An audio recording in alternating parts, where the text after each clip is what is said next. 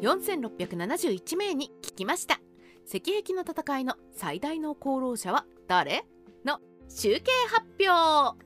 初めての三国志 TV をご覧の皆様お待たせいたしました。過去にアンケートを取りました。石壁の戦いの最大の功労者は誰だと思いますか？演技生死を問いません。こちらの集計結果が完了しました。今回は4671票ものたくさんの投票が集まりましたが全体では47%の得票を集めて5の美州楼周遊が第1位に輝きました。パチパチパチパチ。2位は諸葛亮で 23%3 位は宝刀で 13%4 位は孫権で4%その他13%でコメントなどではロシクや郊外などを挙げる声も寄せられましたが結果としては過半数に近い47%の方が周遊推しという結果を踏まえ周遊をフューチャーした動画をお届けします。周遊が軍神を大論人三国志演義では曹操が二強を左右にはべらすことを望んでいると諸葛亮に焚きつけられ思わずカッとして曹操と戦うことを決めた周遊ですが生死においては数少ない公戦論者だったロシクが孫権を説得し派用に駐屯していた周囲に意見を求めさせたことで周囲の出番が回ってきます。周囲とロシクは非常に仲が良くお互いに曹操をぶっ潰すということですでに意見が一致していました。そして三国志演義では諸葛亮がしたことになっている大論陣を実際に行ったのは周囲です。周囲は幸福派の軍神が曹操は山犬や狼のような残忍な男であり漢王室を抑えさらには慶州の流氷を下して水軍も手に入れもはや長江を頼みにした呉の戦略も崩壊しているので勝ち目はない。早く降伏すべきだと主張するのに真っ向から異を唱えます。諸君それは違う。曹操は漢の上昇のような体裁をしていても事実は俗に過ぎない。一方で我らが主は神武雄才であり加えて父兄の偉大な功績により高等に長く割拠し治めている土地は数千里兵力も兵糧も万全であり皆日々の暮らしを楽しんでいる。今こそ我らは天下に打って出て漢王室の汚物を拭き取らねばならない。曹操めは自ら我が精鋭に殺してもらいに来るのだ。どうしてこれをもみ手をしながら迎える必要があるだろうか。殿のために今少し戦略を述べるのを許していただければ今たとえ家屋が曹操に平定され内憂も外観もなく長期間我が水軍と境界線を争うことが可能だとしても我が水軍と連中がまともに勝負ができるでしょうか。ましてや家北は未だに平安ではなく馬長や関水はなお漢中にありその獰猛さで曹操を悩ましています。さらには慣れた馬と蔵を捨て船を操り五越と戦おうなどとは元来河北人の得意とするところではありません。加えて今は厳冬であり馬に海馬がなく陸に慣れた兵士を買って遠く水上にとどまらせれば兵は水になれず必ずや疫病を生じるでしょう。ただいま述べたことは河北の軍が南征する上での弱点であり曹操目は全てに当てはまっています。殿が曹操を捕虜とするのはまさに今なのです。精兵3万人を私にお貸しいただきたい。進んで河口に駐屯し祖国のため賊を破ることを請け負います。このように周囲はかっこよく軍神と孫権を完全に説得しています。ロシクがいても周囲の優れた弁舌がなければ孫権といえど多数の幸福派を抑え込むのは不可能でした。周囲が石壁の一番手柄だと指摘された方は義人さん。周囲に入れたけど演技なら諸葛亮。生死なら周囲かな。孫権軍を決戦に決定させたのは周囲だし。もちろんロシクも大きく関わってるけどロシクは孫権本人までで軍神まで説得できなかった。相当やべえやつさん。コウは周囲ローはロシク。ショーン W さん。周囲でしょ？周囲がいなきゃ5は降伏してたから戦いすら起きてないぞ。バイロゲイザーさん。周囲がいなかったらそもそも石壁起こってもいないと思います。ミスターよしちゃんさん。こんなのアンケートの必要もないでしょう。周囲が第1孫権が第2です。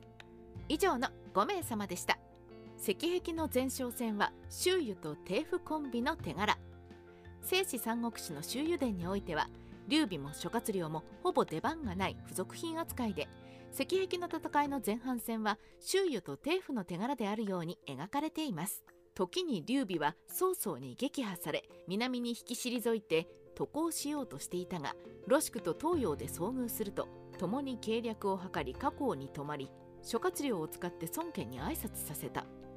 孫権はこうして周囲及びテーフラを派遣して劉備と力を合わせ曹操と石壁で対峙した。この時曹操の軍兵にはすでに疫病が生じて戦意が低くひとたび交戦すると曹操の軍は敗れ退却して江北に駐屯した。周囲らは南岸に陣取った。こうしてみると周遊伝における劉備は付属品で諸葛亮は孫権に挨拶しただけの人ですね。それにしても周囲が予言した通りに曹操の陣営では疫病が大流行し初戦は戦闘にならずに曹操が引き上げており周囲の先見性が際立つ戦いです。周囲の指揮能力の高さに着目した方々は飯塚望さん。周囲が指揮を取りましたからね。T. アエクサンダーさん演技は盛りすぎ石壁は基本周囲の手柄でしょ他の人物ももちろん働いたと思うけど。XTNK 周囲に集まる感じ予想通りすぎて退屈。実動大輔さん周囲以外にはいないでしょう。周囲の武将進出が過去にいた劉備との共闘を生み対岸の効果を拠点に野営していた曹操軍の自滅を呼び込みました。もっとも曹操軍を自滅させたのは北方の将兵を動員して風土病に合わせた2代目軍師採取の東将とその取り巻きの往路課金ですが株式会社海縁代表取締役吉光健樹さん。周囲でしょうね。生死で劉備軍はどちらかというとおまけ感強いので以上の5名の方でした。石壁後半戦は郊外の独壇場。さて石壁の戦いの後編ですが周遊伝においてでさえ郊外の独壇場曹操の大船団を焼き払った最大の功労者は郊外と断言しても間違いなさそうです。苦肉の策は三国志演義の創作ですがそれ以外ほぼ史実通りであり何より火をつけた船を曹操の軍船に突っ込ませるという奇策は郊外から出たものであることがわかります。この時周囲の武将であった郊外が言うには敵は多勢で我が軍は無勢。これでは持久するのは困難です。調べたところ宋軍の軍艦はそれぞれ戦士と戦備をつないでおり火をかければ敗走させることができましょう。郊外は曹操に周囲が勝ち目がない戦いをしようとしているので降伏したいと降伏を偽装する手紙を差し出し降伏の日時を知らせておき猛将や闘艦数十隻を選んで巻き草を満載に積んで魚油をたっぷりと振りかけて満幕で覆って内側が見えないようにし我門旗を押し立ててた。さらにあらかじめ小舟を備えおのおの猛将や闘艦に綱でつなぎ牽引しながら進んだ。曹操軍の兵士は皆首を伸ばし船が見えると郊外が下ると口々に叫んだ。郊外は慌てずに十分に船を曹操軍に近づけ引っ張ってきた小舟を切り離す。こうして猛将闘艦は曹操の軍船に衝突し同時に炎を吹き上げた。時に風は強く吹きすさび古城の火炎は岸上の兵営に飛び火して炎症した。しばらくすると延々は空を赤く焦がし天を覆い陣馬の焼け死に溺れ死んだ者は甚だ多く宋軍は敗退し引き返して南軍に籠城した。劉備は周囲らとこれを追った。これは郊外の大活躍と言えるでしょう。周囲としては持久戦で疫病で曹操が値を上げて退却するのを待つ戦略であったのを郊外が曹操軍が船酔い予防で船と船を結びつけて安定させているのを見て取りこれなら火攻めで焼き払えると判断したと言えます。石壁の戦いは周囲と郊外の手柄だと指摘した方々はみちくんさん。周囲か郊外のどちらかだと思います。陸戦型ボールカスタムさん。周囲に1票入れましたが孫権よりは郊外をエントリーしてほしかったですね。誹謗中傷さん諸葛亮と孫権はこの先目立った活躍することありそうだから消去法で周囲でもどちらかといえば郊外と周囲ワンセット扱いな気がするわ。デラックススペシャル新しいお父さん EX さん。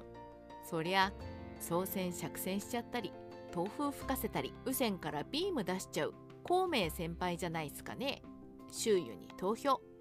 以上4名の皆さんでした。まとめ。今回も皆さんの三国志愛と深い知識が伝わるアンケート結果でした。アンケートの選択肢にはありませんでしたが郊外にコメントで言及する方が多く改めて生死で郊外を調べてみると曹操の戦乱を焼き払った第一の功労者だと感じました。ロシクや劉備や諸葛亮に投票していただいた皆さんアンケート結果を反映できず誠に申し訳ありませんでした。でもこれに懲りずにまた投票していただけると嬉しいです。